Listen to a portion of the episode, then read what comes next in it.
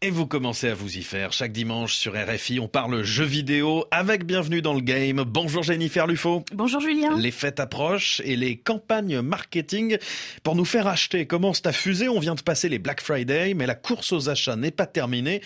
Vous nous dites d'ailleurs aujourd'hui que pour se démarquer des autres, certaines marques font appel aux jeux vidéo. Tout à fait, Julien. C'était le cas la semaine dernière de la maison de joaillerie Cartier, qui pour Noël a créé un jeu vidéo intitulé Le fabuleux voyage Cartier.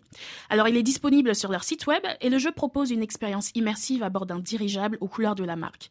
L'objectif est simple, collecter un maximum de pierres précieuses tout au long de son voyage dans le ciel, avec des paysages enneigés ou idylliques à travers six niveaux. Mais alors pourquoi Cartier s'intéresse aux jeux vidéo? Ben, C'est une bonne question, parce qu'on pourrait se dire que les marques de luxe de joaillerie sont plutôt tournées vers les femmes et que le jeu vidéo est plutôt perçu comme un domaine euh, étant plutôt masculin, n'est-ce pas? Ben, Moi j'ai identifié plusieurs raisons à cela. La première, c'est que tout simplement, ils reconnaissent enfin que la moitié des joueurs sont en fait des joueuses. On le répète plusieurs fois dans cette chronique pour que l'information passe. Ils reconnaissent aussi que le jeu vidéo est un outil ludique et divertissant.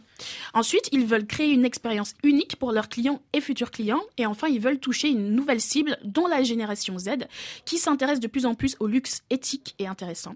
Alors moi, je ne suis pas une cliente de quartier, mais c'est du jeu vidéo, donc forcément j'ai testé. Et j'ai trouvé le mini-jeu d'abord très esthétique. On est dans la joaillerie après tout, mais c'était aussi accessible. On peut facilement y jouer sur son ordinateur ou son téléphone, même si on n'a jamais joué de toute sa vie. Alors ça m'a rappelé aussi un mini-jeu que vous connaissez peut-être, qui est disponible sur Google, vous savez.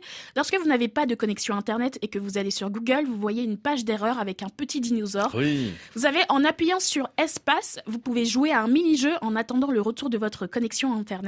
Et ben le gameplay est un peu similaire pour Cartier et j'ai trouvé ça plutôt réussi. Cartier n'est d'ailleurs pas la seule marque à, à proposer ce genre d'initiative vidéoludique, Jennifer. Absolument pas. Alors il y a d'autres marques de luxe comme Marc Jacobs et Valentino qui ont par exemple lancé des collections de vêtements virtuels dans le jeu Animal Crossing. La marque Balmain aussi a fait porter une robe à une pilote de F1 pendant la Fashion Week de Paris en 2022, il me semble bien, euh, en référence au jeu Need for Speed Unbound. Et en dernier exemple, Louis Vuitton s'est aussi prêté au jeu, sans vouloir faire euh, de mauvais jeux de mots, par le passé en habillant des personnages de League of Legends. Alors bien sûr, on sait qu'il s'agit euh, de campagnes marketing bien réfléchies hein, pour atteindre de nouveaux publics, mais ça fonctionne lorsqu'on y est sensible. Est-ce que ça vous a donné envie d'acheter des produits de luxe, Julien? Alors, je vous avoue que c'est, c'est pas trop mon style, mais, mais ça marche peut-être euh, pour certains. Merci Jennifer Lufo. Merci Julien. À dimanche prochain.